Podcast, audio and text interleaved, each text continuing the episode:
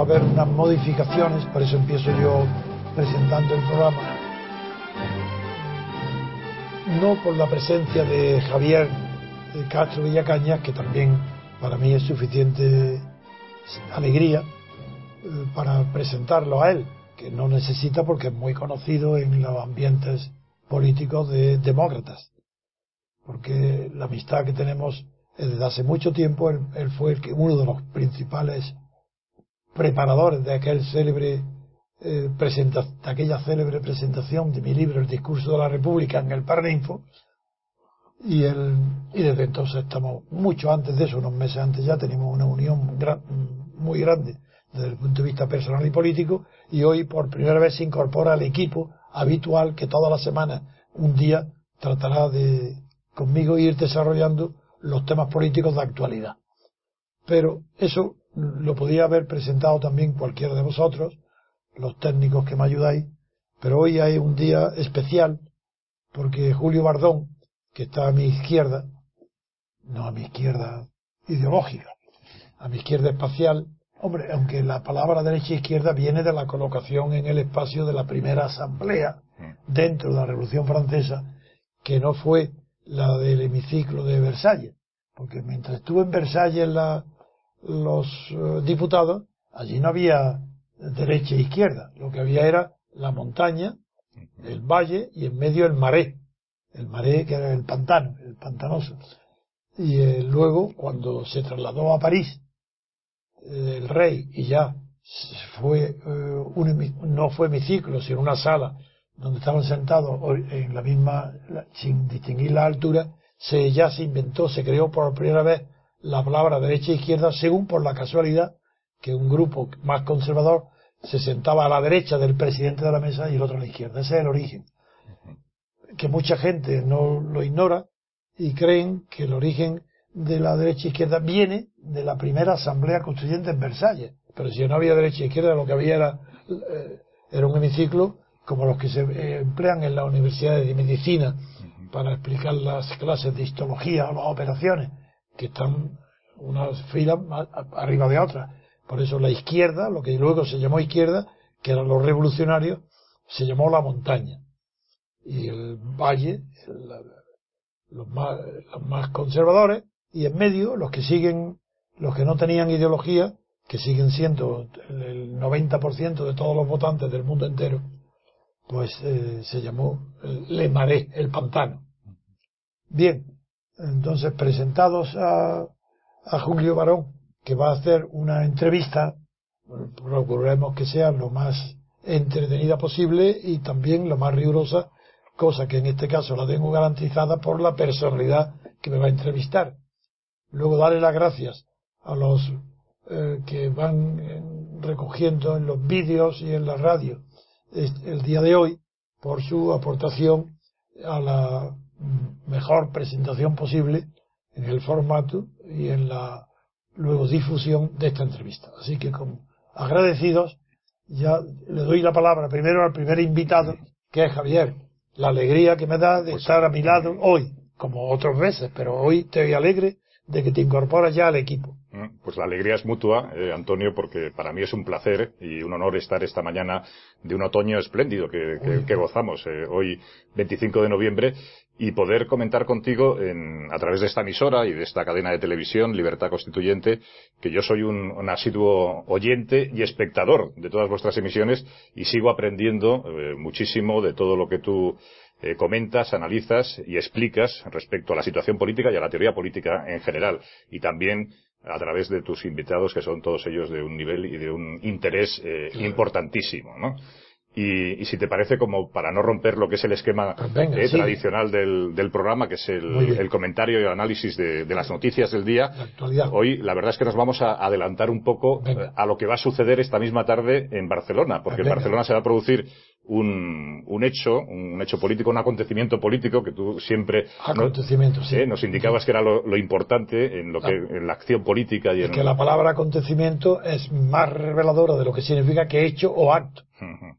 Pues ese acontecimiento es la presentación por parte de, de Artur Mas, el presidente de la, Generalitat Catalana de lo que va a ser la hoja de ruta, el proyecto para después del 9 de noviembre. Una vez celebrado la farsa del referéndum, ¿eh? que es otro acontecimiento político. La pantomima. sí. pero también con una importancia de primer orden. trascendental pues eh, el presidente de la Generalitat catalana va a, señalar lo que es el camino desde su punto de vista de lo que tiene que suceder. Él se ha comprometido a celebrar unas elecciones que él quiere que sean plebiscitarias, donde él quiere encabezar, digamos, una candidatura unitaria de todos los partidos que están a favor. Y, también con personas independientes, ¿no? También con personas Porque él quiere marcar la distancia y mm. la superioridad hegemónica sobre Oriol Junquera. Exactamente. Quiere aprovechar, digamos, el, triunfo, entre comillas, pero para los nacionalistas, eh, naturalmente que ha sido un triunfo la celebración de ese, de ese referéndum, de ese... Para Arturo Más, políticamente sí.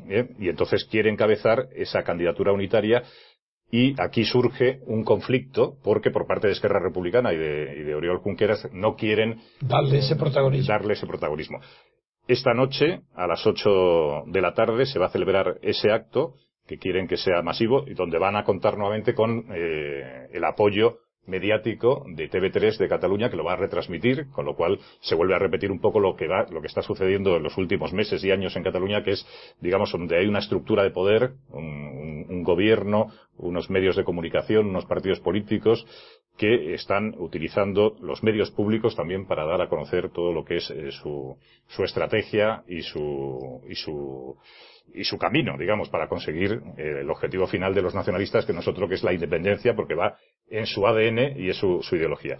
Y entonces, eh, este En su ADN no, en su ideología sí. Bueno, yo lo denomino ADN eh, como ideología política. Eh, como la sangre que corre por sus venas ideológicas. no, es un código genético el que tienen, ¿no? No, pero sí es. Código cultural, sí, genético. Y político, ideológico. eso sí. Es, eso lo, que no es genético. No, no, porque no se transmite de, padres, de padres, a hijos por el hecho de, tener descendencia, no, no les transmites una ideología a tus hijos, eso desde luego es, así, ¿no? Pero desde luego, en cuanto uno ya eh, abraza una ideología nacionalista, lo que persigue o lo que quiere conseguir es el Estado, un Estado independiente. Ah, claro. Eso, es, eso es clarísimo. Y eh, esto, eh, el acontecimiento de, esta tarde, viene de, después de, de la comedia que hemos vivido las semanas anteriores con la actuación de la Fiscalía General del Estado, la rebelión de los fiscales catalanes y una institución que siempre se tenía, o se nos decía, y tú que has sido abogado en ejercicio durante muchísimos años, que la, la Fiscalía era una institución que, que, se basaba en la unidad, jerarquía y respeto a la legalidad, pues durante estos, eh, estas últimas semanas hemos visto que no se cumplían ninguna de estas tres características, porque no ha habido eh, jerarquía, no ha habido unidad y no ha habido respeto a la legalidad eh, por parte de, de los fiscales. Si te interrumpo es un momento, mm. luego sigues, es para rebatir la opinión general en Madrid y en el resto de España, no en Cataluña, de que el 9N lo que dicen es no hubo Estado, el Estado desapareció. Pues no es verdad, no desapareció. Es todo lo contrario, es que no hubo más que un Estado, el de la autonomía, el de la Generalitat. ¿Cómo, cómo que, no, que no, no hubo el Estado central? Pero el Estado autónomo o autonómico, pero es que actuó como si fuera independiente ya. Si allí estuvieron eh, el orden, la organización, eh, todo fue del separatismo catalán. Entonces hubo un Estado, no el español, sino el Estado catalán, que no en forma de Estado, sino en forma de generalidad, con, contando con apoyos políticos, sea civil, con todos los estamentos. Y por lo tanto corrijo la opinión corriente de que el 9N desapareció de Cataluña el Estado español. No, porque la Generalitat está, es una delegación mm. del Estado español. Por tanto, a través de su delegado, el Estado español está presente. Lo que sucede es que el representante era un traidor. Y el, estaba delegado en la, pero fue una traición tan grande que el traidor representó a él en lugar de ser delegado del Estado español. Primera corrección que hago, no a ti, sino a toda la visión que hay en la prensa, en la radio, no, es una, hubo Estado español traicionado por el delegado. Lo mismo que un apoderado de un banco, pues puede firmar, de mutuo acuerdo, firman, roban el banco, Pero claro, el poder se lo ha dado el banco y ellos son traidores al banco. Pues eso pasó en Cataluña. Sigue, no, perdona, sigue. No, entonces eh, yo creo que es importante conocer tu opinión respecto a, la actuación de la Fiscalía, que, ahí está, desde el punto de vista jurídico yo creo que, ahí está el eh, tema. tiene mucho interés tu, opinión y tu análisis y también respecto a lo que va a suceder a partir de ahora, eh, con Artur Mas encabezando, digamos, esta opción que quiere ser... si te parece bien, voy a comenzar por la parte de técnica jurídica. como sabes tú perfectamente, yo he protestado siempre que en España no hay juristas hay abogados, hay leguleyos y en el mejor de los casos abogados. Entonces los mejores leguleyos son abogados, conocen la ley, conocen, pero lo que no hay nadie es jurista. Yo sí soy jurista, me he preparado para ello, he estudiado para ello y sé que mi ejercicio de abogado siempre ha sido bajo la visión de un jurista. Que a diferencia del abogado, el jurista conoce el fundamento de las leyes. El abogado bueno conoce las leyes pero no su fundamento, aunque los mejores sepan que tienen todas las leyes resuelven, desde Yering se sabe que todas las leyes resuelven un conflicto de intereses, y en consecuencia, todo buen abogado sabe que la política es inseparable de la ley. Pero lo que yo digo es más profundo, porque no se refiere ya al fundamento del origen del derecho. Que una, un jurista bien preparado, y me da lo mismo ir más China, a la Unión Soviética cuando él existía, o a Estados Unidos, o a Inglaterra, o a Francia, yo puedo ejercer mi profesión adaptándome enseguida como abogado de, del país que quiera, por distinto, porque conozco el fundamento de las leyes. Y ese fundamento es universal. Bueno, con esa introducción voy a decir que para comprender lo que ha sucedido hay que ponerse en el lugar de los fiscales de Cataluña en relación con el fiscal general del Estado y a su vez estos dos en relación con el gobierno de Madrid y el gobierno de la Generalitat. Hay que tener en cuenta todo ello y especialmente en un hecho determinante que si no nos explicaría todo lo que está pasando. Y es que la hegemonía política, entendida exclusivamente como hegemonía electoral, en Cataluña no la tenía Arturo Mas, la tenía Oriol Junquera, es decir, Esquerra Republicana no convergencia y unión. En, consecuencia, bajo esa perspectiva, Arturo Más está dispuesto a todo con tal de recuperar la iniciativa política, es decir, la hegemonía política que tuvo antes de sus fracasos, de sus eh, timideces, de sus vacilaciones, que la arrogancia, o mejor dicho, la seguridad de Esquerra Republicana arrolló y Arturo Mas pasó a un segundo plano. A pesar de ser el, honorable presidente de la Generalitat, sin embargo, en la política catalana ocupaba un puesto subalterno, ya que el primer puesto lo tenía Esquerra Republicana. Pues bien, si no perdemos de vista esta, vamos a comprender enseguida todo lo que ha pasado. Primero, de un lado, hay que explicar por qué razón. ¿Por qué razón? El gobierno de Madrid, Rajoy, si quiere perseguir a los responsables máximos del, del 9 de noviembre, del acto de separación, el acto de, de independencia, del de hecho, no de derecho, claro. ¿Por qué razón acusa? Él le pide, de acuerdo con el fiscal general del Estado, ¿por qué están de acuerdo con Torres Dulce, el gobierno y Madrid de acusar solamente a Arturo Más.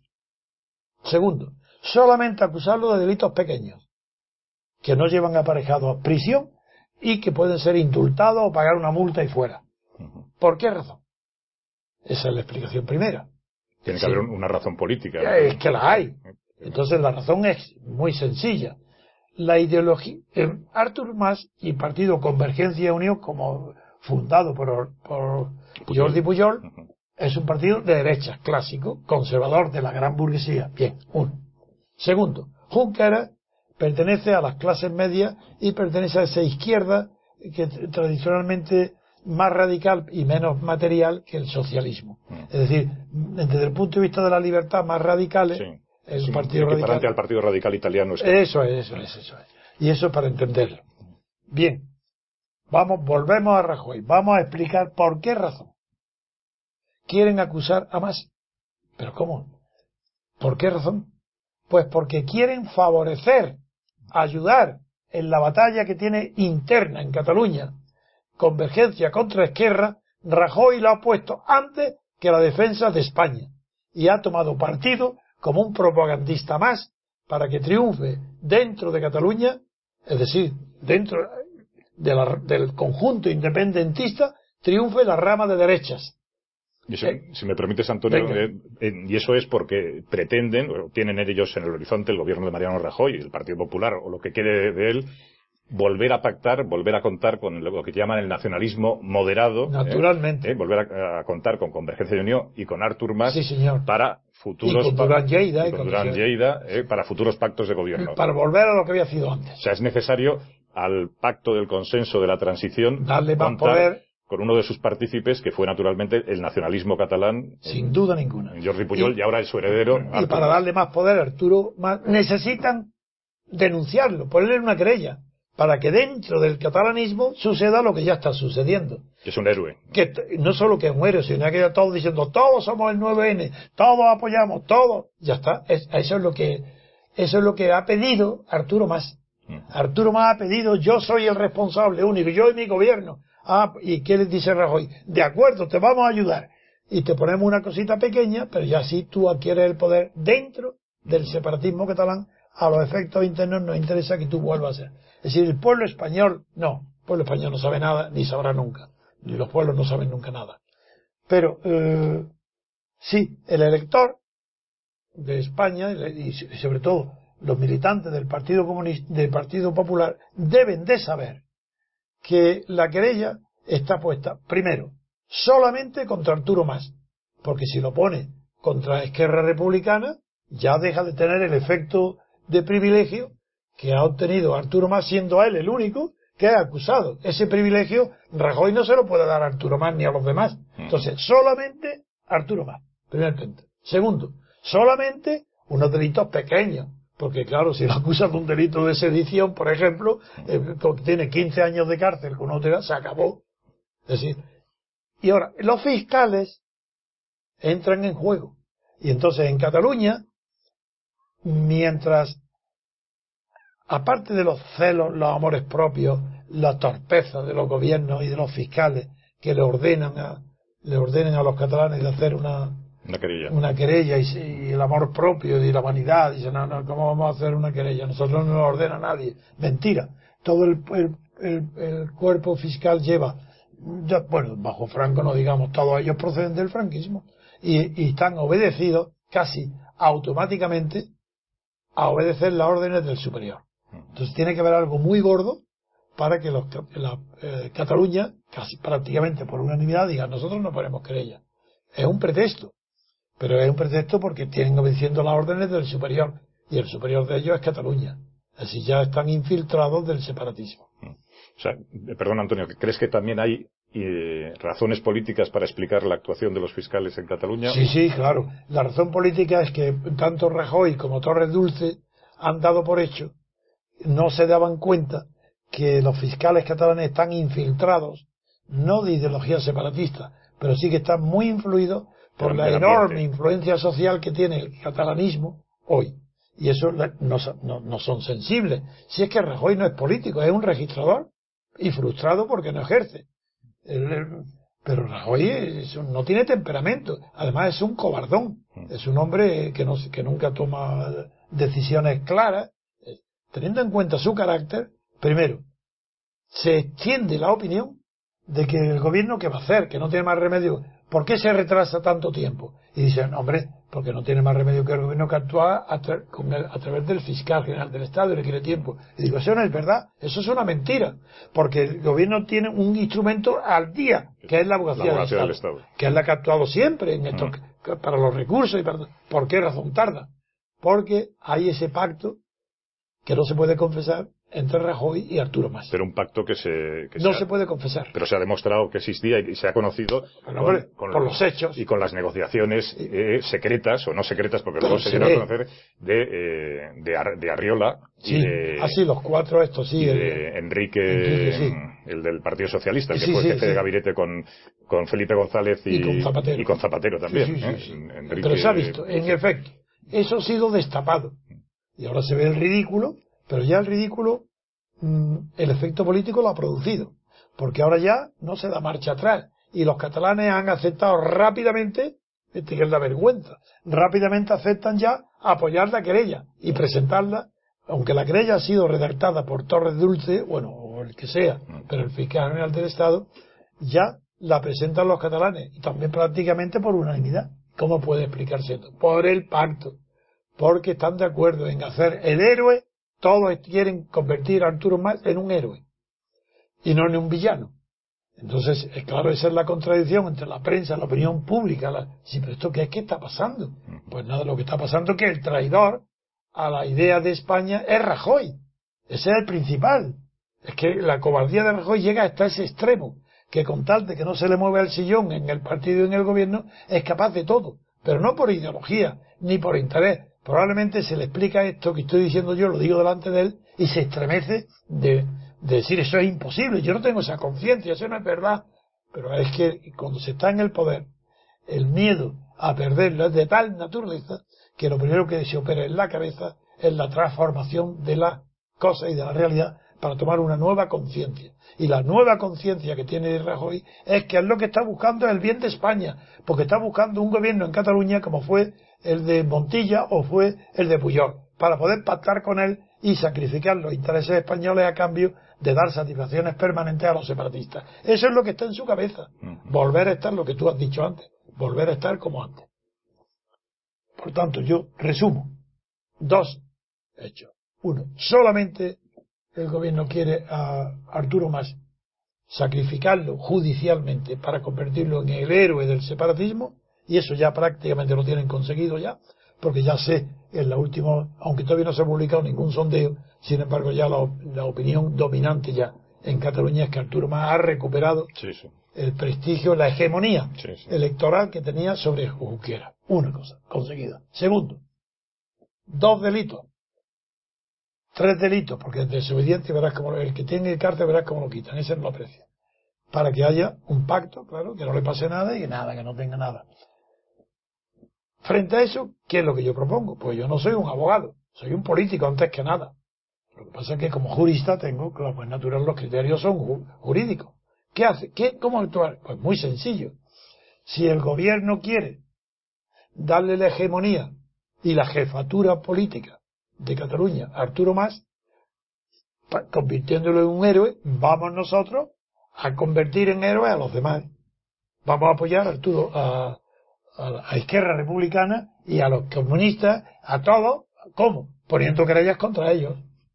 ¿Y cómo? Pidiéndolo. Yo, yo ya la estoy redactando, ya he empezado a presentar una querella contra todos los que han intervenido, todo el que ha infringido la ley constitucional y todos los que han infringido el orden público, porque el delito de sedición que han cometido está dentro del capítulo de orden público, y como todo el mundo sabe, por lo menos, no todo el mundo, pero en fin, el orden público, el orden político forma parte del orden público. Cuando Napoleón encarga a sus policías que le digan si hay, si se respeta el orden público, los policías, los comisarios de toda Francia le comunican que ellos no saben lo que eso significa, porque no, nunca se había empleado la palabra espíritu público. Y luego pues, dice, ahora bien, dicen los policías, si por espíritu público no quiere decir que se hay ladrones y que se asaltan las diligencias ni hay incendios, pues entonces se está respetado el orden público. Ahí se crea la primera vez para confundir el orden público con orden político. Y de ahí nace el delito de sedición, que voy a decir a los no juristas en qué consiste. El delito de sedición se diferencia del delito de traición, porque en el delito de traición solamente en el Código Penal lo pueden cometer, cometer agentes o actores extranjeros. Cuando, si no intervienen extranjeros, no puede haber delito de traición en el Código Penal. Al servicio de una eh, potencia extranjera. Tiene que haber, si no, no puede haber traición. Segundo, tampoco se, la sedición se diferencia también de la rebelión. ¿En qué? Pues que la rebelión requiere el empleo de armas. Tiene que ser peligroso. Haya o no haya sangre, pero tiene que haber posibilidad de eh, víctimas eh, humanas, heridos, lo que sea. Entonces, rebelión. Luego, ¿qué queda? La sedición. Que solamente el código exige, el código penal, dos palabras. Primero tiene que ser un alzamiento. La palabra alzamiento pone palabra público porque tiene que ser reconocido o visible. A diferencia del alzamiento de bienes, que es irreconocible porque es secreto, es clandestino. Alzan los bienes para engañar a tus acreedores y que no tengan donde eh, ejecutar sus créditos. Aquí no, en la sedición el alzamiento tiene que ser público y tumultuario. La palabra esta es preciosa, tumultuario, porque aunque en el diccionario español y sobre todo en el etimológico está clarísimo que tumultuario no, no quiere decir nada más que colectivo, no desordenado, ni caótico, no, no tiene, por supuesto no tiene por qué ser violento, basta la violencia moral, que, que, o la violencia política que implica todo acto sedicioso que va contra el orden político establecido. Es decir, pues la sedición eh, sí que han cometido un acto de sedición todo, pero el error de la abogacía del Estado, el error de toda la prensa, de todos los periodistas, de todos los catedráticos, de todas las universidades, es que no saben que no hay delito ninguno, ni desobediencia, ni malversación de fondos, ni eh, los cuatro que, delitos pequeños que están acusando. Mm. Los, eh, sí, prevaricación, que no lo hay. Ninguno de ellos no existe. ¿Por qué? Porque el delito de sedición es un delito de iniciativa, de, que no, no es un de resultado. El, el delito de sedición basta que se intente para que sea delito y consumado porque no necesita que se produzca el efecto práctico o político de la sedición. Basta que se produzca el atentado, al, atentado moral o político al orden establecido. Entonces, ¿eso qué significa? Fue que las consecuencias. Que la desobediencia, no, es un delito de sedición. Que la, el abrir los colegios y la malversación de fondos es un delito de sedición, porque los catalanes no están robando o malgastando abriendo los colegios por el gusto de que los domingos trabajar. Ni el que desobedece al Tribunal Constitucional no lo hace por el gusto de decir, yo desobedezco. No, no, no. Lo hace porque sin esa desobediencia no habría delito de sedición. Por tanto, son delitos de sedición todos. Esto no hay un solo jurista en España que lo entienda. Pero yo lo digo ya. Y voy, mi querella irá en ese sentido. Y Antonio, eh, y frente al argumento que utilizan los que han organizado y realizado el referéndum de que no se puede utilizar el Código Penal contra la democracia, ah. el, uso de la libertad de expresión o el, eh, ejercicio libre, eh, tú que has estudiado y que además que has definido perfectamente lo que es un régimen democrático, ¿la democracia tiene algo que ver con la realización de un referéndum? En absoluto. Es que la democracia, primero, no tiene nada que ver con el derecho a decidir, que ellos, la base de ellos, eso no tiene nada que ver. Porque, en primer lugar, derecho a decidir, eso depende de qué porque si se estudia en filosofía, distingue, basta mirar cualquier diccionario filosófico, estudiar derecho a decidir. Dirá, pues hay cuestiones que no son decidibles. Y eso se estudia en filosofía. Solamente es decidible en filosofía aquellos asuntos que pueden ser resueltos automáticamente, sin, el, sin que una persona se pronuncie. Pues los aparatos, los algoritmos, las calculadoras, eso pueden decidir, una cosa es decidible si lo decide una máquina. Si no, no. Si depende de la voluntad humana, ya es otra cuestión. Y, la, y segundo, la nación y la democracia no, no dependen del derecho a decidir, porque la, el derecho a decidir siempre es una consecuencia de otro derecho superior. Por ejemplo, derecho de propiedad. El propietario puede decidir alquilar, vender, hipotecar. Donar. Luego el derecho de donar. Luego el derecho a decidir depende de otro derecho superior, una de cuyas facultades le permite decidir sobre esa facultad. ¿Dónde está el derecho a si, si el derecho a decidir es una facultad de otro derecho superior, ¿dónde está ese derecho a decidir? Un derecho histórico, dicen los. Ni histórico, ni ley, ni no, no hay ni ley, ni costumbre, ni uso. La palabra derecho histórico requiere que haya un derecho histórico y que no, que ya que no se ha inventado y que no se ha manipulado también, claro. Es que no existe, no hay ninguna ley, ningún derecho, porque el derecho no es la ley. La ley es una manifestación del derecho, cada vez más monopolístico, cada vez el derecho está nada más que expresado por leyes. Pero dentro del derecho es la ley, la costumbre y los usos mercantiles. ¿Y, ¿Y dónde está? No hay ninguna ley en el mundo, no en España ni en Cataluña, en el mundo una sola ley que autorice o permita el derecho a decidir de los catalanes, ni siquiera el derecho a decidir de los españoles sobre la independencia de Cataluña. Es decir, lo que dice Casimiro en el mundo, o lo que dicen antes el, país. Que eso depende de todos los españoles. O lo que dice todo el mundo, que hombre, y lo que dice Rajoy, que lo ha dicho. Que, eso lo tendríamos que decidir entre todos los españoles. Que si todos los españoles votaran, eso sí, pues no, señor, estáis equivocados, no tenéis ni idea de lo que estáis hablando. Porque esa idea de que el derecho a decidir pertenece a todos los españoles, eso proviene del concepto subjetivo de nación. La nación puede entenderse como algo objetivo, producto de la historia, o como algo subjetivo, producto de un proyecto. Y eso es lo que hay en, España. Se, tenía siempre, antes de Ortega y Gasset, se pensaba que la nación española era un dato objetivo, que no dependía de ningún proyecto de la voluntad. Pero llegó Ortega, y con su proverbial brillantez superficial y falsa, porque era Ortega, toda la filosofía de Ortega, salvo la rebelión de las masas, es superficial y falsa inventó en la España invertebrada el capricho de que los catalanes, si quieren separarse, no es por culpa de ellos, es por culpa nuestra de los españoles que somos individualistas, porque ya no tenemos ningún proyecto sugestivo de vida en común. Mentira. Porque ese proyecto, para ellos, todavía está en, la Europa de hoy. Antes no había. Es verdad que, él estaba pensando que el imperio español acabó y acabó el proyecto colectivo de vida en común o sugestivo, con lo cual los catalanes se separaron pero es, primero que hay otro ahora que no es. Y segundo, que Ortega toma toda la información y toda la opinión sobre el, concepto subjetivo de nación, lo toma de Renan, pero lo toma en aquello que le viene bien a sus improvisaciones superficiales y ligeras. Es irresponsable, porque el filósofo más irresponsable que ha habido en toda Europa moderna ha sido Ortega. Pues eh, toma de ahí la idea en España invertebrada de que, claro, de que, como es un proyecto, pues eh, de ahí que Puyol y todos repitan el proyecto de país.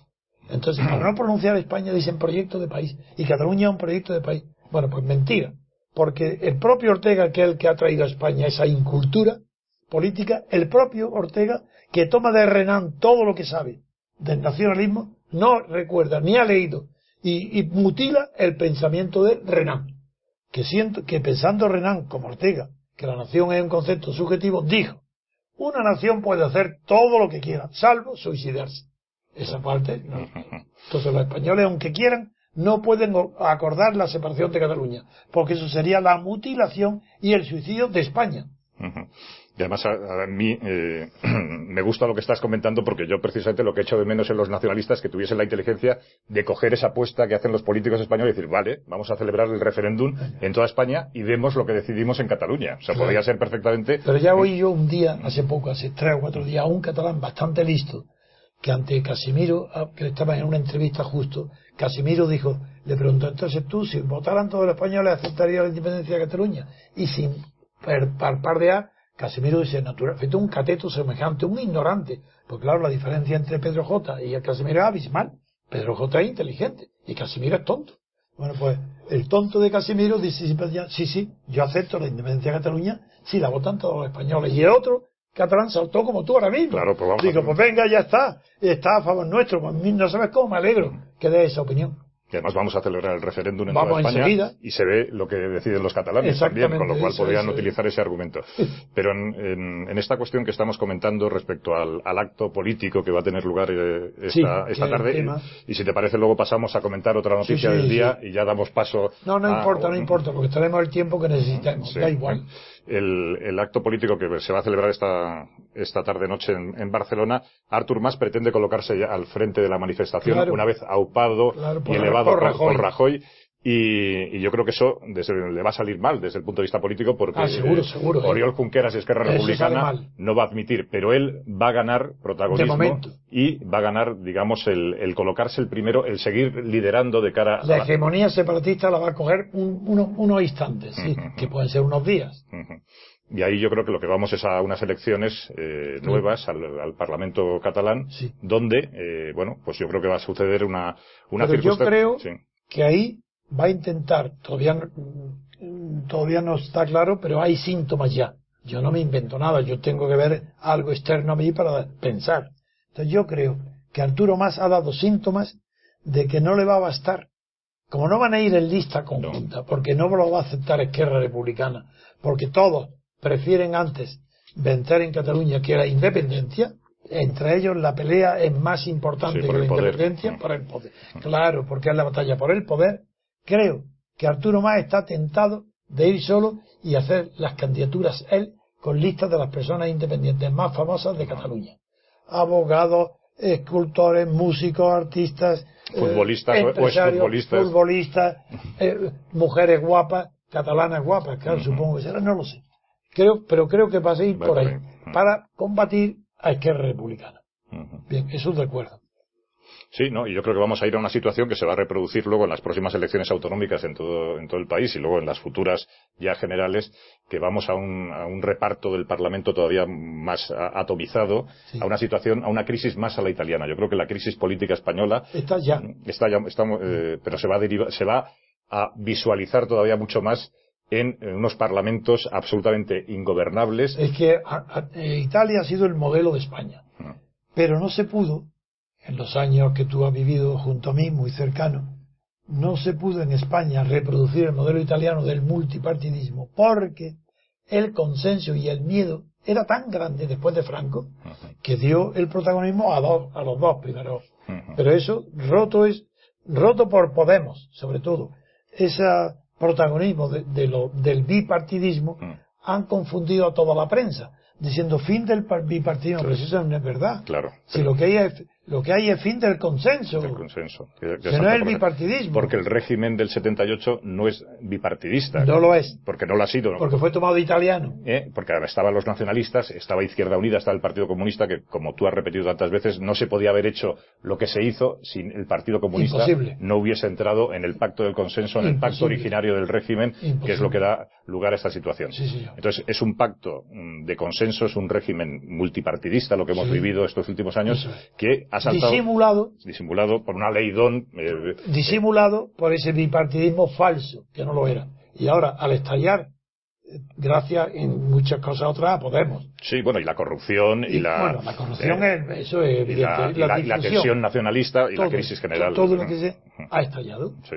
Y bien, pero si quieres pasamos al otro asunto que querías comentar. La otra noticia antes de dar paso que a mí me parece muy interesante porque durante estos años que tú comentabas anteriormente había una cuestión que tú ya llamabas la atención sobre ella, que era dentro de, lo, de la necesaria separación de poderes, el equilibrio y el control de unos poderes sobre otros en el Estado, el poder legislativo, el poder ejecutivo, el poder judicial. Tú ya señalabas la necesidad de eh, establecer un control sobre un nuevo poder que estaba ahí y que estaba presente, que era el poder de los bancos centrales. El financiero, el, monetario, sobre todo el monetario. El monetario, los bancos centrales, anteriormente el Banco de España y ya el Banco Central Europeo, que establece políticas económicas y que... Eh, Eso lo desarrollé en una conferencia, eh, después, inmediatamente la primera que se hizo en Europa, después del Tratado de Maastricht. No sé si fue al día siguiente y ahí desarrollé esa idea. Pero, tú la conoces porque habías convivido conmigo mucho, y ya sabías mi pensamiento, es verdad. Bueno, pues esa, eh, esa idea ha llegado a la situación de que eh, a través de reformas constitucionales, una que tuvo lugar en el año 2011 en nuestro país, pues... En eh, septiembre, por ahí, ¿no? Sí, en agosto, fue en agosto del 2011. se reformó la Constitución y entonces se estableció la prohibición, blindar las políticas de bienestar y pues asegurar el límite del déficit. Pero tú no puedes decir las políticas en plural. Tú no puedes caer. No, yo es que esto estaba leyendo. Ah, por eso, pues nada, De las políticas eso no existe. La política es siempre singular. Si fuera plural, nadie podría definir la política. La política es singular porque es una síntesis, no es un análisis. Los análisis políticos son plurales. La política es una síntesis. No, no lo digo yo a ti, lo estoy diciendo en general. Que, cada vez que se dice las políticas, han llegado hasta el absurdo de, hablar del gobierno, de sus políticas internacionales, políticas fiscales, políticas laborales, políticas sociales, como si fueran diferentes. Es que si son diferentes es que no hay política, oh, cuidado, eso. sería un caos. Bueno, pues ahora el, nuevo líder del Partido Socialista, Sánchez, propone modificar el pacto de estabilidad presupuestaria que alcanzaron el, Partido Socialista y el Partido Popular en, verano del 2011 y entonces el que votó a favor, porque era miembro del Parlamento que votó a favor de esta reforma, ahora quiere anularla. Ahora quiere anularla. Y yo creo que detrás de todo esto era, está lo que comentábamos anteriormente de la necesidad de controlar desde la política y desde el Estado la actuación de los bancos centrales y la actuación de este poder económico que eh, se quiere colocar como autónomo y fuera de todo tipo de control y de todo tipo de garantía por parte mm, política. Es que, es que en Europa casi está. Claro. Es que en Europa el Banco Europeo casi casi tiene ya esa independencia. Pero eso, desde el punto de vista de la política. Es imposible, no existe. Es decir, si es. Pues si quieres, rematamos que, que es verdad que Sánchez es una contradicción en sí mismo, en sí mismo de él, pero que está explicado. Uno, porque todo diputado de todo partido obedece a la consigna del jefe, porque todos actúan por mandato imperativo. Luego es señal ya que la Constitución española es falsa, porque si fuera verdadera y la prohibición del mandato imperativo fuera efectiva, entonces serían nulas todas las leyes acordadas en el Parlamento, que todas se han aprobado bajo el mandato imperativo. Y la prueba la tenemos ahora con Sánchez. Tan tranquilamente vota a favor de prohibir el déficit presupuestario, prohibir de alguna manera para abreviar, como ahora de suprimirlo. Es la misma persona. Y con una diferencia de nada, de dos años. ¿Es que ha cambiado de opinión? No, no. Es que el partido ha cambiado de jefe. Antes era un subordinado de Zapatero y ahora el jefe es él. Entonces, antes eh, Zapatero estaba a las órdenes en plena crisis, estaba a las órdenes de los poderes monetarios y financieros que tú has recordado que yo vengo defendiendo y definiendo desde hace muchísimos años. Y hoy, en cambio, como parece que ya la crisis está superada, error, gravísimo error, porque Japón lleva mucho tiempo y no sale, ya veremos lo que pasa aquí, pues él quiere rectificar. Y con lo cual, yo creo que no basta, no, no merece la pena seguir otro día, otro día, claro. Otro día, ¿eh? Si te parece, Antonio, lo dejamos aquí ¿eh? y damos paso a nuestro invitado de Julio, que además que tiene preparada una entrevista eh, que yo creo que va a ir sobre un poco sobre tu vida y toda ah, tu, actuación política. ¿no? Eso ya es. Y tú puedes intervenir cuando quieras. ¿eh? no, pues basta que diga algo que no sea correcto, diga, no, Antonio, eso no es correcto. bueno. Fuiste siempre mentiroso, presumido, nada. Bueno, pues nada, yo estoy aquí como tercero en, discordia. En, discordia, en discordia. en esta conversación. Bueno, ante todo mi agradecimiento, mi placer, el honor que es estar al lado de una de las figuras claves en la transición española. No, no quiero recalcar el tema de la lucha política de don Antonio García Trevijano. Me quiero aprovechar de su sabiduría como intelectual, como analista, como pensador, yo creo que hasta como filósofo en temas políticos.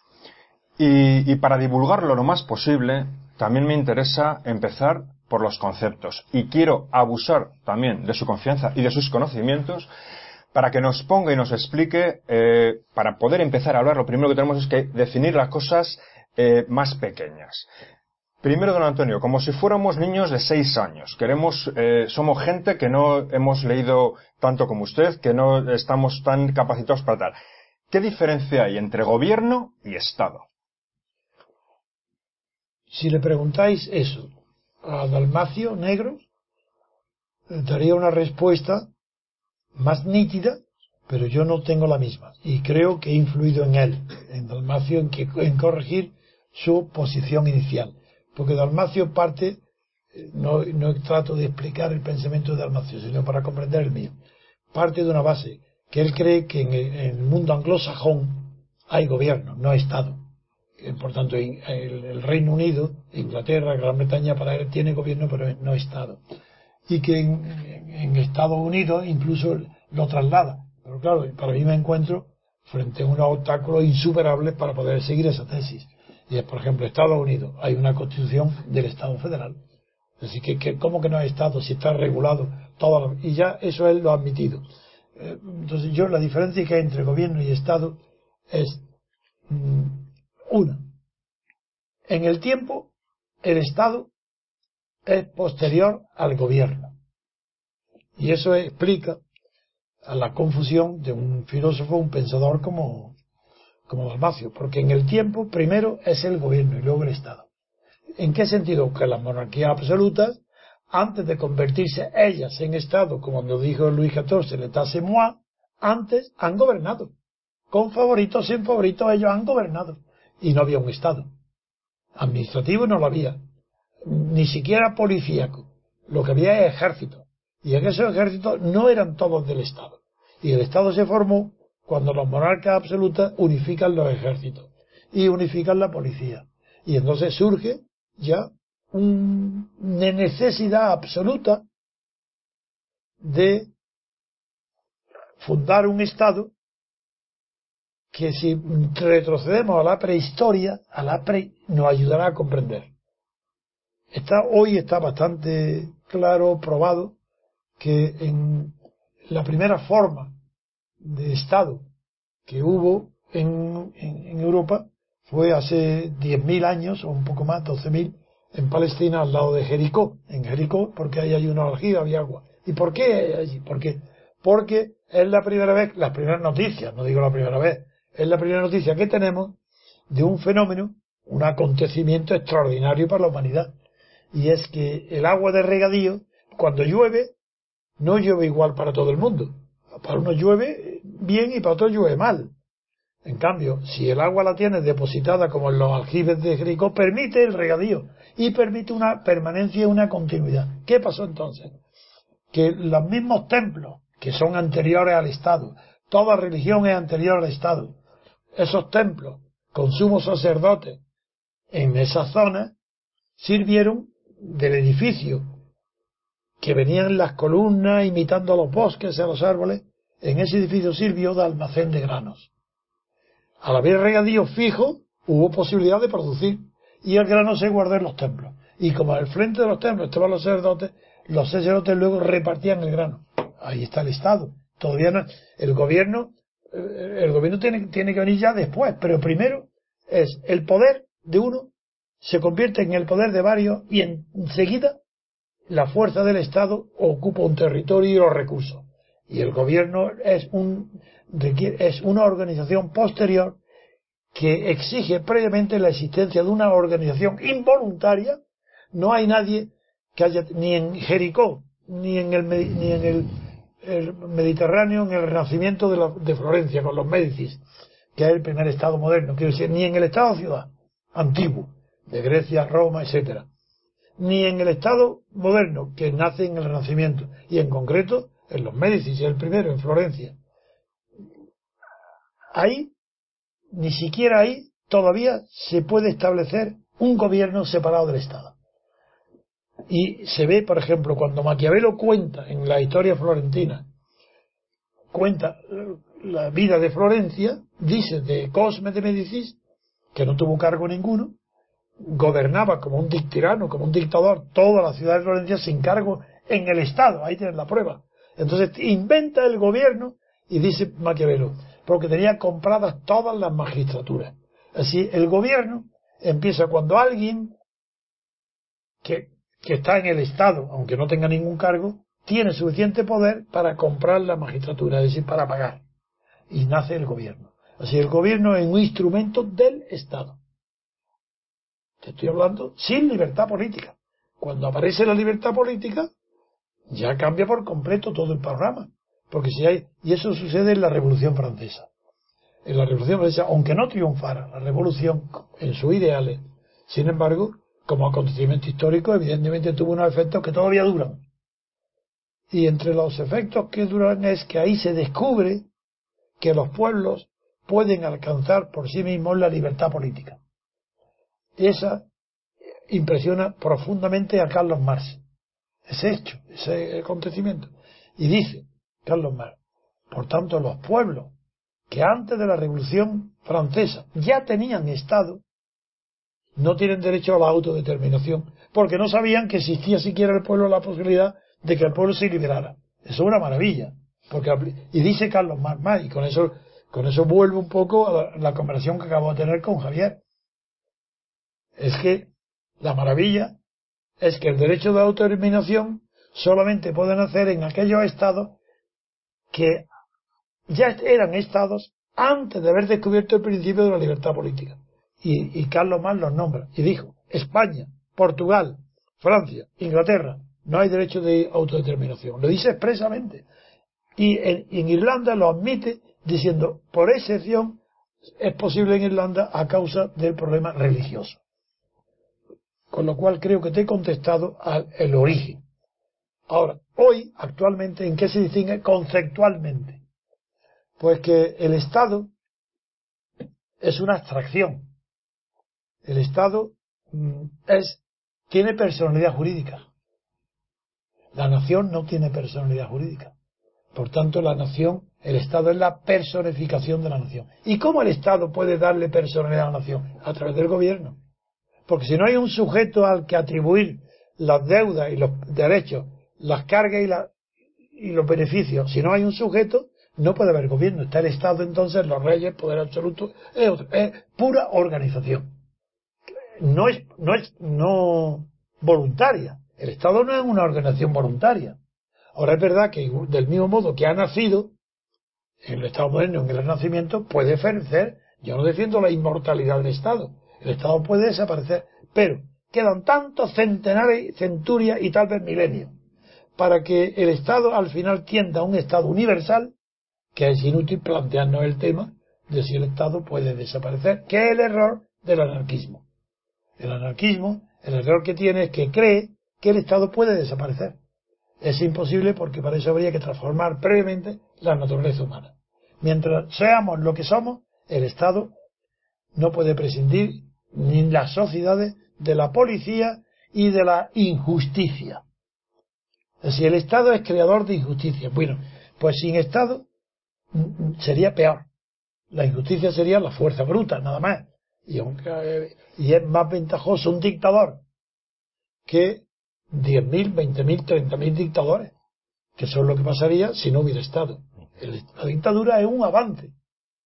Incluso la dictadura de por vida, a diferencia de la dictadura romana, que era la dictadura que se llamaba comisaria, porque era para una finalidad. Pues todo eso hay que tenerlo en la cabeza presente para relativizar todos los conceptos, incluido el de la libertad. El concepto, no el sentimiento. Si quieres pasamos a otro. Y aquí entonces... Eh, Perdona, voy a por un vasito de agua. Seguimos. Hombre, claro, oye, que nos pidas perdón.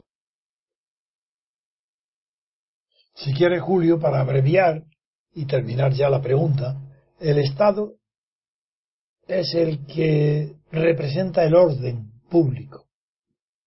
Y el gobierno el que no el que representa, el que garantiza, ejecuta el Estado mismo a él mismo, basta con una persona, un jefe del Estado, un monarca, garantiza el orden público.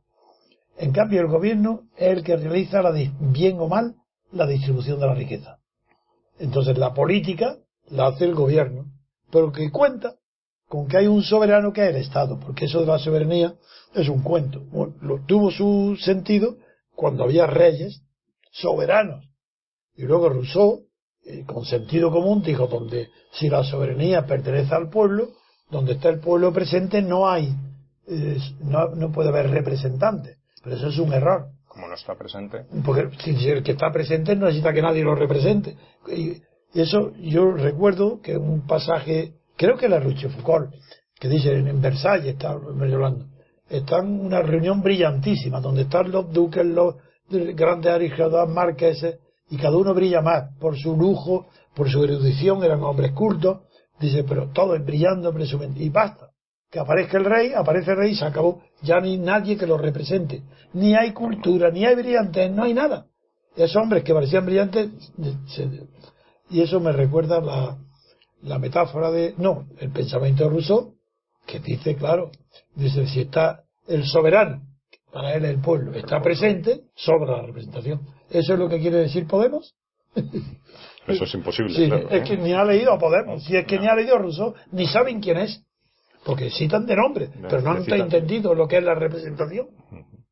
Bien. Don Antonio, ¿qué es el Estado de Derecho? Estamos acostumbrados ah, a, decir, bueno, vamos a ver, como estamos en una democracia, en una pseudodemocracia, eh, todos nos amparamos en que, bueno, vivimos en un Estado de Derecho. Da la impresión que si fuera una dictadura eh, ya no habría Estado de Derecho, o que si es otra forma de gobierno ya... Eh, ¿Qué es el Estado de Derecho? El Estado de Derecho es todo Estado.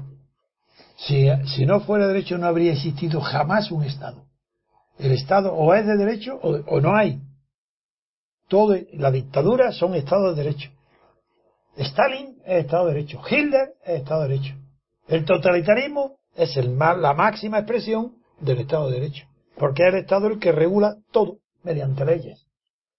Entonces, ¿qué significa Estado de Derecho? Pues significa lo que significa literalmente un Estado que está regido por el derecho, en forma de ley. Porque los usos y costumbres, cuando se dice Estado de Derecho, se eliminan, se sobreentiende, está dentro de la palabra derecho. Pero cuando aquí o en cualquier época se habla de Estado de Derecho, no se, no se está pensando ni en uso ni en costumbre, sino en leyes. Pero, mm, dada la naturaleza humana, todo Estado, si no fuera de derecho, sería, no, no sería Estado. Y el que inventa la expresión, em, no creáis que es muy antigua, inventa la expresión Estado de Derecho Roberto, Robert von Small. Un alemán, no me acuerdo del año ahora, pero del año 880, en la década de los 80, del siglo XIX. Lo inventa y, para distinguirlo, con mucho sentido, dice Estado de Derecho o Estado policíaco, porque es la diferencia. Si hay Estado policíaco, sí que se distingue el Estado de Derecho. Y el Estado policíaco es aquel donde hace falta prácticamente un policía al lado de cada ciudadano para que respete el Estado. En cambio, el Estado de, Derecho dice, no, yo, me ahorro. yo necesito un millón de policías, necesito un millón de leyes. Cuanto más leyes, mejor. Ese es el Estado de, Derecho a partir de forma...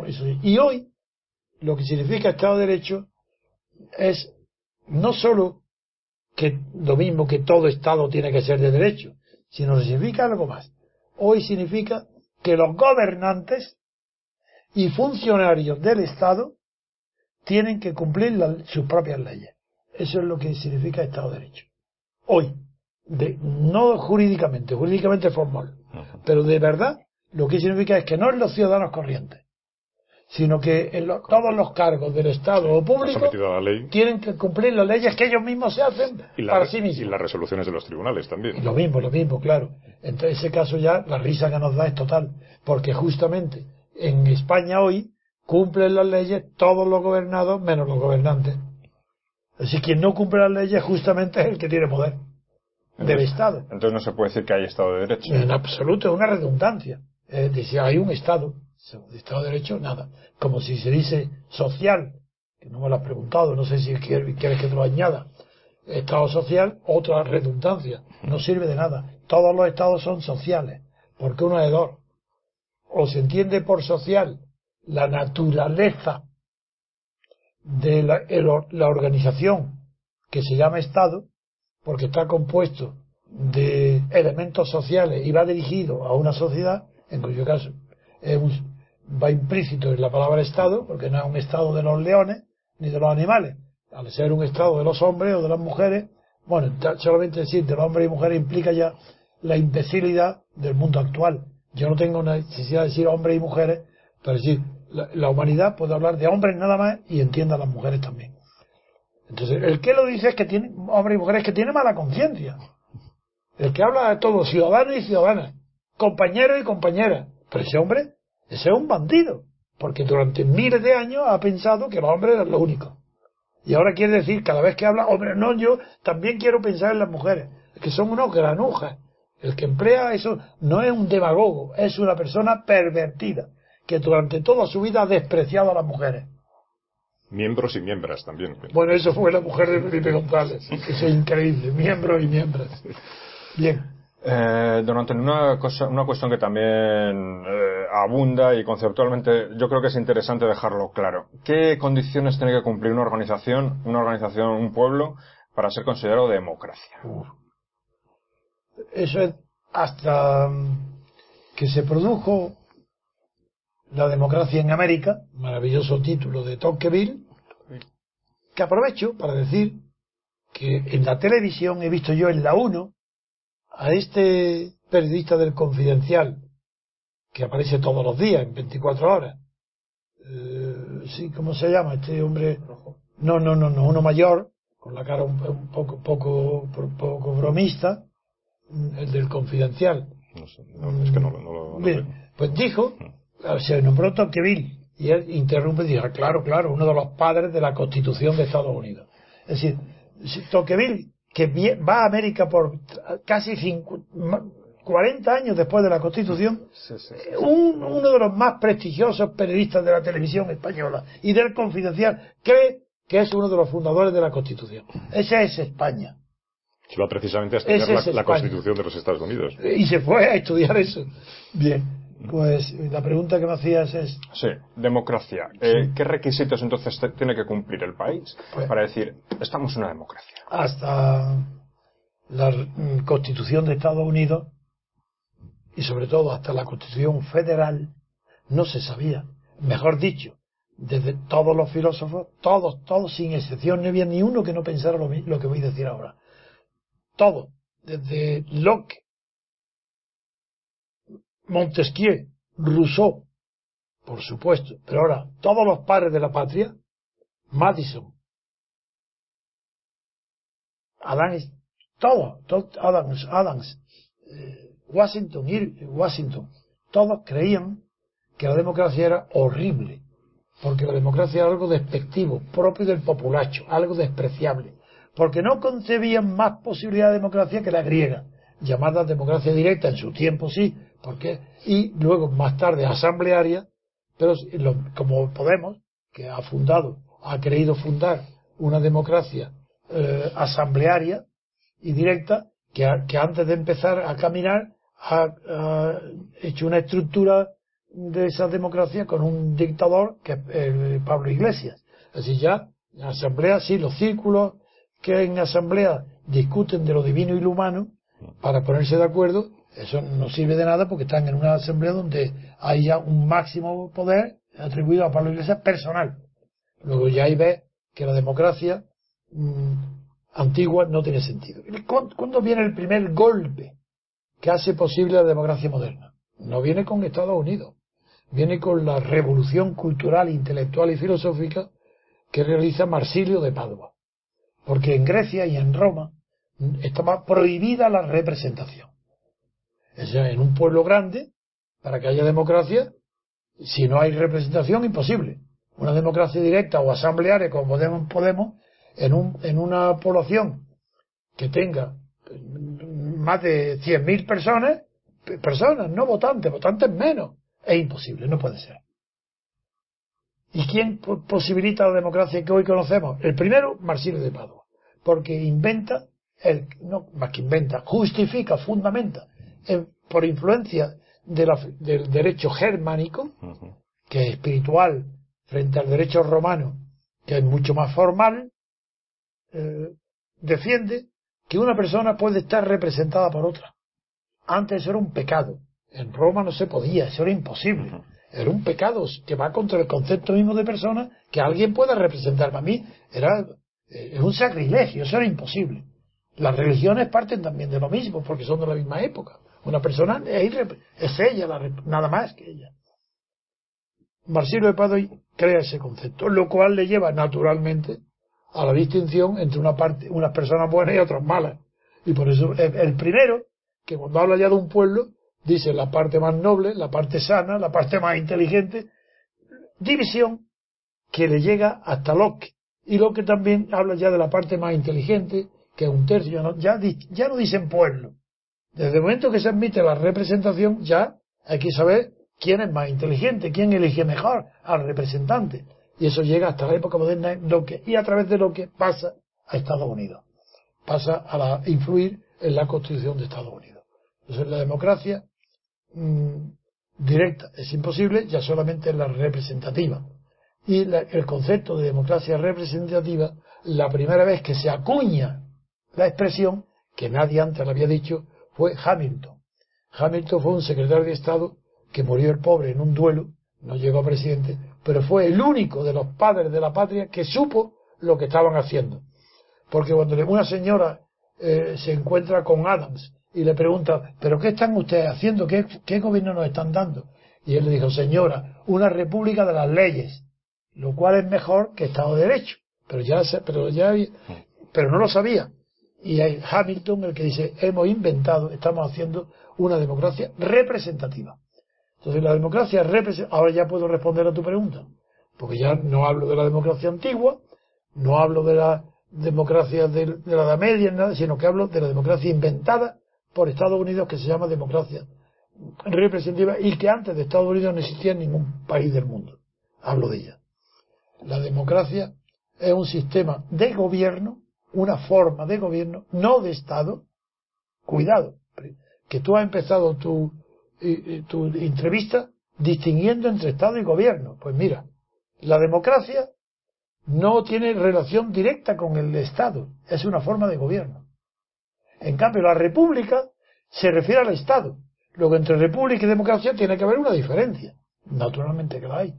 Porque la, la república pertenece a las formas de Estado, monárquica, republicana, dictatoriales, lo que quiera. Y en cambio, en el gobierno ya sí interviene la democracia representativa. Esa es una forma de gobierno. Entonces ya, ya hemos distinguido entre forma de Estado, república o monarquía, y forma de, de gobierno, democracia, oligarquía o dictadura. Oligarquía, sí, o gobierno de muchos, eso es una definición clásica, muy antigua, que viene mucho anterior a Aristóteles, eh, que la recoge Aristóteles, gobierno de muchos la democracia, de pocos la oligarquía y de uno la dictadura o la tiranía. Pues la democracia yo la defino, ya la moderna, por la separación de poderes. Es una a diferencia del parlamentarismo, que está basado en la filosofía liberal, Inglaterra, y que ha sido una maravilla para el mundo, el descubrimiento inglés del parlamentarismo y de la libertad ha sido uno de los acontecimientos más grandes de la humanidad, pero inferior al descubrimiento de la democracia por los padres de Estados Unidos. Porque la democracia es liberalismo más algo nuevo, que el liberalismo no tiene. Y por tanto, ese algo nuevo va a obligar a que la forma de gobierno no sea parlamentaria, sea democrática. Vamos a ver cómo aparece. ¿Cómo podemos pasar del parlamentarismo a la democracia, que es distinta? Pues a través de la separación de poderes. ¿Cómo? En origen.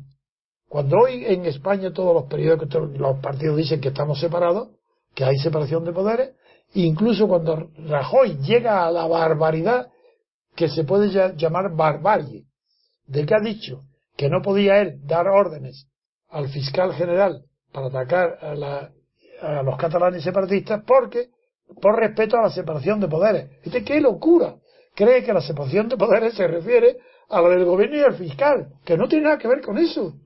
Si eso pertenece al Ejecutivo. Y el Ejecutivo tiene gobierno y tiene fiscales. Son ejecutivos y los jueces también. Pues bueno, entonces si hubiera hablado todavía de poder judicial, bueno, pues la prueba es que miente o es ignorante por completo, es que él mismo, los abogados del Estado, le ponen las querellas que él quiere y las resoluciones que él quiere para impugnar lo, lo que no esté de acuerdo. Pero siguiendo la pregunta, democracia, separación de poderes. ¿Qué separación de poderes? Solamente dos. El judicial no cuenta es una tradición desde Montesquieu y añadir el poder judicial. Pero el propio Montesquieu dice en francés que el pouvoir judiciaire es presque nul, casi nulo, no existe, incluso exagera, porque el poder judicial no tiene ningún poder, ni puede tenerlo. Porque si tuviera un poder, ¿qué significa poder? Es que empezamos. ¿Qué significa poder? Poder es poder sobre alguien, sobre otro. Entonces, claro, en un Estado tiene tal poder que hay que separarlos para que un solo no, no, domina a todos. Pero el Poder Judicial no puede tener poder sobre nadie. Lo único que tiene que tener poder es para que nadie tenga poder sobre él, que no tiene nada que ver. Y eso se llama independencia. Así, el Poder Judicial solamente puede tener, aspirar a la independencia, nada más. Es decir, que otro poder no le influya, ni el legislativo ni el judicial. Ah, entonces en España, ¿cómo está el Poder Judicial en España? Pero si está nombrado, bien sea por el Parlamento, o por el Gobierno, o por los dos, o por el partido mayoritario, tiene la mayoría del Consejo del Poder Judicial. No, pero hay algo mucho más grave. Es que nadie se ha tomado la molestia de leer bien la Constitución. Eh, eh, es, tan torpe la cultura política española, tan cateto, tan analfabeto. Los catedráticos de Derecho Político y consideran la Universidad Española es tan soez que ni siquiera sabe leer. Porque si leyera en la Constitución, por llamarle que no es Constitución, en el horrible documento que se llama Constitución Española, hay un título que dice del Poder Judicial. Bueno, venga, lee. No aparece debajo de ese título ni un solo artículo que se refiera al Poder Judicial, pero ni uno. Y nadie se da cuenta, nadie lo dice. ¿Pero de qué habla? Pues debajo lo que dice es los poderes judiciales, los jueces en plural de instancia, los jueces juzgadores, son libres en el ejercicio de su función. Nadie puede interferir, son independientes. Luego, cuando es poder judicial, no dice lo que es. Y cuando habla de los jueces en plural, no en singular, ya no puede ser poder judicial. Se refiere a la independencia de su función. Pero eso qué tiene que ver con la política ni con el poder judicial? Cero. Y eso no hay un catedrático todavía que lo diga ni lo enseñe, ni un libro. No hay en la Constitución española definición ninguno de lo que es poder judicial, no se sabe. Eso en cuanto a judicial. Luego ya nos queda nada más que la separación del legislativo y el ejecutivo, lo que hay hoy en España es exactamente la misma que había con Franco, pero exactamente la misma. Es unidad de poder y, y pluralidad de funciones. Unidad de poder, el mismo poder, el que tiene el gobierno, tiene el poder total. Ese es el poder. Y tiene tal poder que el que está en el gobierno es porque ha tenido unas listas que han obtenido la mayoría, simple o absoluta, da igual, porque si para tener la absoluta ha pactado con los nacionalistas catalanes o vascos, y ya con mayoría absoluta tiene el poder de, primero, nombrar el gobierno. Segundo, como son previamente, las listas son anteriores a la formación del gobierno, cada partido ha puesto en las listas y por el orden que quiera a los candidatos a diputados que, una, que si son elegidos están bajo la obligación de designar presidente a quien lo ha apuntado en la lista. Por tanto, no hay duda ninguna. Es más todavía, no es que no haya separación de poderes, es por anticipado. Es decir, antes de que se produzca, ya le obligan al diputado a que elija presidente al que lo ha puesto en la lista. Así anticipadamente se prohíbe la separación de poderes. Eso es el legislativo y el, y el ejecutivo. Y el judicial no existe, pues ya está. Eh, esto me lleva también a una cuestión. Yo puedo entender una representación y, bueno, a ver, a ver a usted qué, le parece esto. A lo mejor le parece un poco sacado. Eh, yo entiendo que puede haber una representación si yo le hago un papel a usted y le digo, don Antonio me representa eh, para una cosa muy concreta. Me representa para porque porque yo no puedo llevar los papeles de la venta de este coche, pero don Antonio va a ir a la Dirección General de Tráfico y yo le hago un, y él me representa. Se hace representación. Correcto. Pero como yo que tengo mm, muchísimas ideas diferentes a la hora del sitio donde vivo, que quiero que la calle, en vez de tener eh, las dos aceras para aparcar, o tengo diferentes cosas, eh, cómo todas las diferentes cosas, cómo le paso esa representación a mi representante. No hablo en cómo está España, que soy perfectamente consciente de que aquí el Ejecutivo nombra el Legislativo y luego el Legislativo vuelve a nombrar el Ejecutivo. O sea, eh, eh, eso está clarísimo. Pero hablo para una democracia, para que realmente se pudiese llevar a la práctica, porque lo que yo veo ¿Cómo es... Se hace ¿Cómo se hace eso de, de poder, eh, de que exista esa representación? Porque puedo entender una representación individual y para una cosa concreta. Pero ¿cómo alguien me puede representar, a no ser que sea el presidente de mi comunidad de vecinos o algo que diga, no, no, yo voy a luchar solo y exclusivamente por este barrio o por esta comunidad de vecinos en el Parlamento. Entonces yo represento y voy a representar lo que incluso a mí mismo me cambian las circunstancias en mi propia comunidad de propietarios cuando hacían fiestas para los niños porque todo el mundo había tenido hijos, yo decía, jolín, esta gente, y ahora que yo tengo hijos, soy el que me... Quiero decir, ¿cómo se hace esa representación también para todas las cosas? Mediante un método que ha invertido los papeles de la representación, que voy a explicar por qué, cómo se hace. Cuando se inventa la democracia representativa es porque se encuentra ese método. El método en el poder, normalmente, hasta que no se inventa la representación política, que en teoría Marsilio de Pado, en la práctica Estados Unidos, mm, de hecho, en cambio todos conocemos cómo se nombran los procuradores va al notario, hace un poder y te representa el procurador. Un banco va al notario y nombra a los apoderados. Le da un poder que le da a los apoderados. Eso lo, él lo sabe toda la sociedad. ¿Qué son, los, ¿Qué son los poderes que se otorgan? ¿Y qué de, qué de particular tienen? Pues que el que da el poder es el único que sabe lo que quiere. El que lo recibe no. El que lo recibe tiene que obedecer. El que da los poderes, porque él sabe lo que quiere. Y en la política pasa, es dar un cambio radical. El pueblo no sabe lo que quiere. El que da el poder, el que tiene que ser representado, no sabe lo que quiere. Porque si le preguntas lo que quiere, te dirá yo, pues mire, lo que quiero es ser rico. Más escuelas, más hospitales de balde, no pagar nada. ¿Pero cómo? Y te acuerdo, dice, bien, y pagar impuestos. No, yo pagar impuestos no tengo dinero. el pueblo no sabe lo que quiere, ni puede saberlo nunca. Entonces se ha invertido el papel de la representación. Y es que se, los voluntarios que se ofrecen como representantes del pueblo tienen que ir a distritos pequeños donde los, y allí que los conocen, que saben que se llaman Pérez o Julio, y saben más o menos quiénes son, de dónde proceden, que los conozcan, alguien que le pide confianza, le dice, no, no, no, vosotros no sabéis nada, pero a mí me conocéis, y a mi padre y mi abuelo, sabéis que soy un hombre honesto y que he estudiado. Yo voy a decir lo que vosotros necesitáis, vosotros no lo sabéis, porque lo que necesitáis hace falta dinero. Entonces, permitirme que yo me presente aquí, me reúno con vosotros y os iré diciendo lo que necesitáis. Si vosotros estáis de acuerdo en que eso es lo que necesitáis y que los medios para cubrirlo son aquellos que yo digo que esto es, pues que hay que poner unas tasas para esto, tal, entonces os pido que me, simplemente que me deis un voto. Y en al darme el voto me dais la representación vuestra. Y yo soy vuestro representante. Pero como ya tenemos una experiencia, ese señor, si es honesto, tenemos tan grande, que una vez los representantes se olvidan de vosotros y ya van por su cuenta. Yo digo además que además de nombrarme a mí, nombréis a otro, al segundo, que vaya, que tampoco tiene que ser amigo mío, y nombráis a dos. Uno que dice que vosotros necesitáis A, B y C, y otro que dice que no, que lo necesitáis vosotros es X y Z. Y yo digo que para A, B y C necesitamos que venga aquí un tren, y el otro dice, no, no, aquí necesitamos un aeropuerto, el de XZ. Como hay diferencia, elegid los dos. Los dos primeros. El que tenga mayoría absoluta es vuestro representante. Y si no cumple el contrato de apoderamiento que habéis hecho como un simple apoderado procurador, lo echáis y el otro, para no gastar dinero, el que estaba el segundo, pen, lo ocupa. Sin gastar dinero.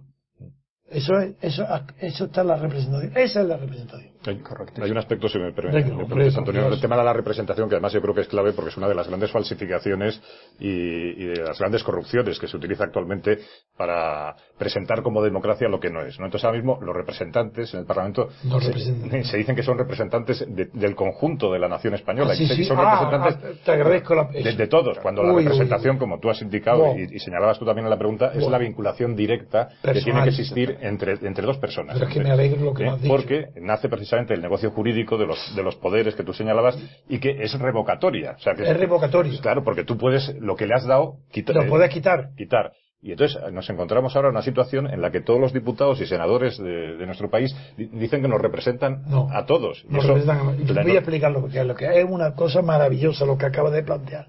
Porque es el secreto de la política. Eso es lo que permite llegar al fondo. La pregunta que ha hecho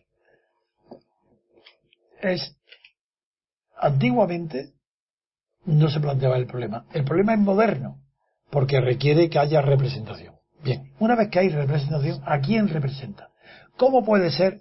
Porque el origen de que no se prohíba el mandato imperativo, porque lo que yo estoy diciendo es lo contrario al mandato imperativo. Aquí no hay más mandato imperativo que el del elector al elegido, que le manda imperativamente lo que tiene que hacer, no a la inversa que lo que dicen las constituciones, que el diputado no puede obedecer a ningún mandato imperativo. ¿Cómo que no? Antes que lo ha elegido.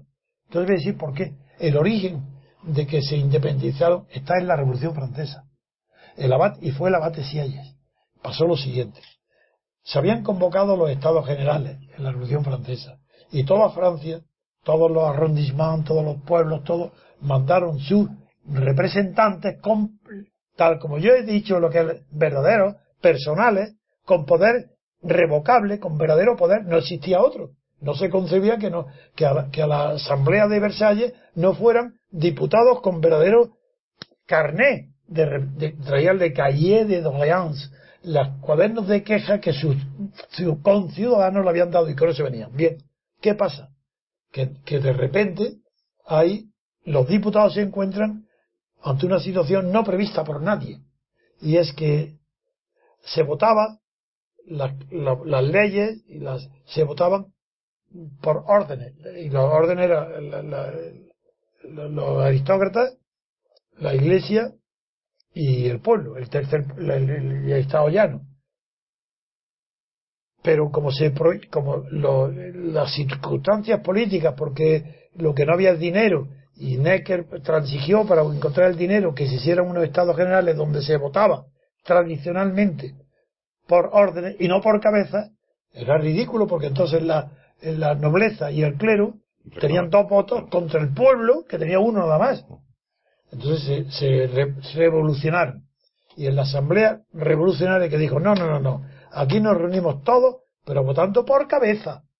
Bien. En ahí es donde nace el problema que tú y tú ahora, que tú has expuesto y que tú has preguntado. Si nace por cabeza, entonces cada uno tiene derecho a un voto, son los mismos. Y ahora, en la democracia todavía no está. Lo que está es el sistema representativo. Ya tienen la asamblea su igualdad y si ellos dicen una vez que me habéis votado a mí ya con el tema, yo y eso no estaba previsto en las calles de Orleans, en el mandato que reciben para ir a Versalles, desde todos los pueblos de Francia, no estaba incluido que se pudiera revocar el mandato. Eso era algo horrible. Es que el derecho romano y todo no había transmitido ni siquiera la representación, no digamos las costumbres medievales, que influidas por el, por el, espíritu del derecho germánico y también por Marcelo de Padua, todo lo que vino después, sí admitían la representación. Entonces fue, no se podía. ¿Cómo iban a hacer algo para lo que no estaban autorizados? El, el pueblo no había concebido la posibilidad de que se reformara el Estado francés. Habían ido a pedirle a la monarquía absoluta que tuviera en cuenta sus, los sufrimientos, pero no que se reformara el Estado. Entonces se encontraron los diputados en con algo nuevo, entonces tuvo que ser así un momento. Para abordar esto, tenemos que suspender el mandato imperativo que nos han dado nuestros ciudadanos. Lo suspendemos, no podemos. Y tenía razón, porque era un estado nuevo y de necesidad. Donde se equivocó si hay es, que, como en los estados de necesidad, estaba justificado que se apoderaran de hecho de la representación, pero que pasado el estado de necesidad volviera a ser un poder revocable.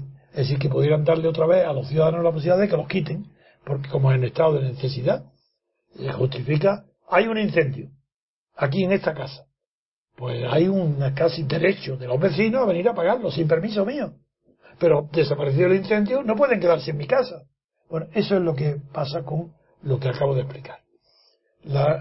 los diputados franceses una vez desaparecido el estado de necesidad, que era la constitución que se aprobó, tenía que haber vuelto inmediatamente a votarse con mandato imperativo, revocable.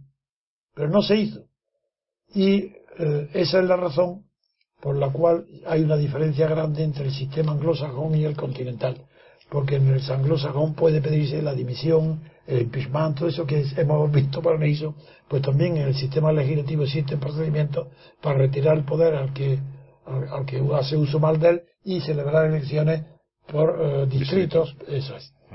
Sí, además, eh, también comentando lo que dice Javier, que tampoco tiene mucho sentido que si eh, se le está dando a alguien la representación por distrito porque lo conoces, como efectivamente nos comentaba don Antonio, ¿qué pasa? Que luego cuando llega al Parlamento ya empieza a conocer los problemas de toda España, porque se convierte ya en representante del conjunto. Oye, que tú eres representante. Y voy a decirte quién es responsable de esa locura porque eso es una locura intelectual que tiene influida, eh, viene por influencia de la religión y del Espíritu Santo y del don de las lenguas. La religión, claro, si te hace creer que hubo unos doce apóstoles que las lenguas de fuego de repente le infundieron de golpe todos los idiomas, pues ya se cree la gente muchas cosas. Y, entonces viene primero Burke, en Inglaterra, y luego otra vez el abate en, en Francia, que dice, en el discurso a los electores de Bristol, Burke les dice, vosotros habéis sido elegidos por Bristol, pero desde el mismo momento, y sois representantes de Bristol, ¿no? Porque, pero desde el mismo momento, hoy que tomáis la representación, vosotros ya no representáis a Bristol, representáis a todo el rey, a toda Inglaterra, a todo el Reino Unido, y si ella dice igual. Ahora ya representamos a toda Francia. Ese, ¿Qué locura tan grande es? Yo pongo ejemplo. Digo, para un cateto, de, para que no se ofendan los, pues los pequeños de Medellín, que es un pueblo grande lleno de catetos, como todos, pero que los catetos no son los de pueblo, son los de ciudad. Son, en Madrid hay más catetos y en la Universidad Española de Catedrático hay más catetos que los pueblos agrícolas, que todavía quedan pocos y además ya no, ya no son tan catetos. Bueno, pero quiero decirte que esa locura de creer que el elegido en un pueblecito pequeño puede, desde el momento en que ha elegido representar a España, eso es una locura, verdaderamente de manicomio. Pero ¿qué sabe ese hombre? Y, y vota entonces el comercio con China. Y, y vota el armamento eh, para combatir en Afganistán. Pero pues si ese hombre no sabe más que de nabos y de ramalachas y la han elegido porque era una zona agrícola y eso sabe más que nadie. Eh, comprende lo que quiero decir, ¿no? Es una frase que no me gusta, de, comprendo lo que quiero decir porque es un insulto a quien se le dice. Eso yo no lo digo nunca, se me ha escapado, perdona. Porque comprendo lo que decir. El que dice esa frase, tan, ¿te entiende lo que quiero decir? ¿Entiende? Es que tú no te entiendes a ti mismo ni sabes hablar. Si siempre te entiende lo que quiero decir, ¿verdad? Pero ¿cómo? Pues, pero tú eres un tonto, ¿cómo dices? Y eso lo dice todo el mundo. Entonces yo siguiendo eso de repente no sé por qué se me ha escapado. Pues bien, ya ahí tienes clarísimo eh, que de dónde procede la representación y por qué es imposible que una persona elegida por sus conocimientos en un distrito pequeño pueda de repente, por salir elegido, saber los intereses del mundo y criticar a Obama o a Ucrania o a la, Unión eh, de, Estados Árabes, es igual. Eso es absurdo, ridículo. Quieren hacer de los políticos taumaturgos.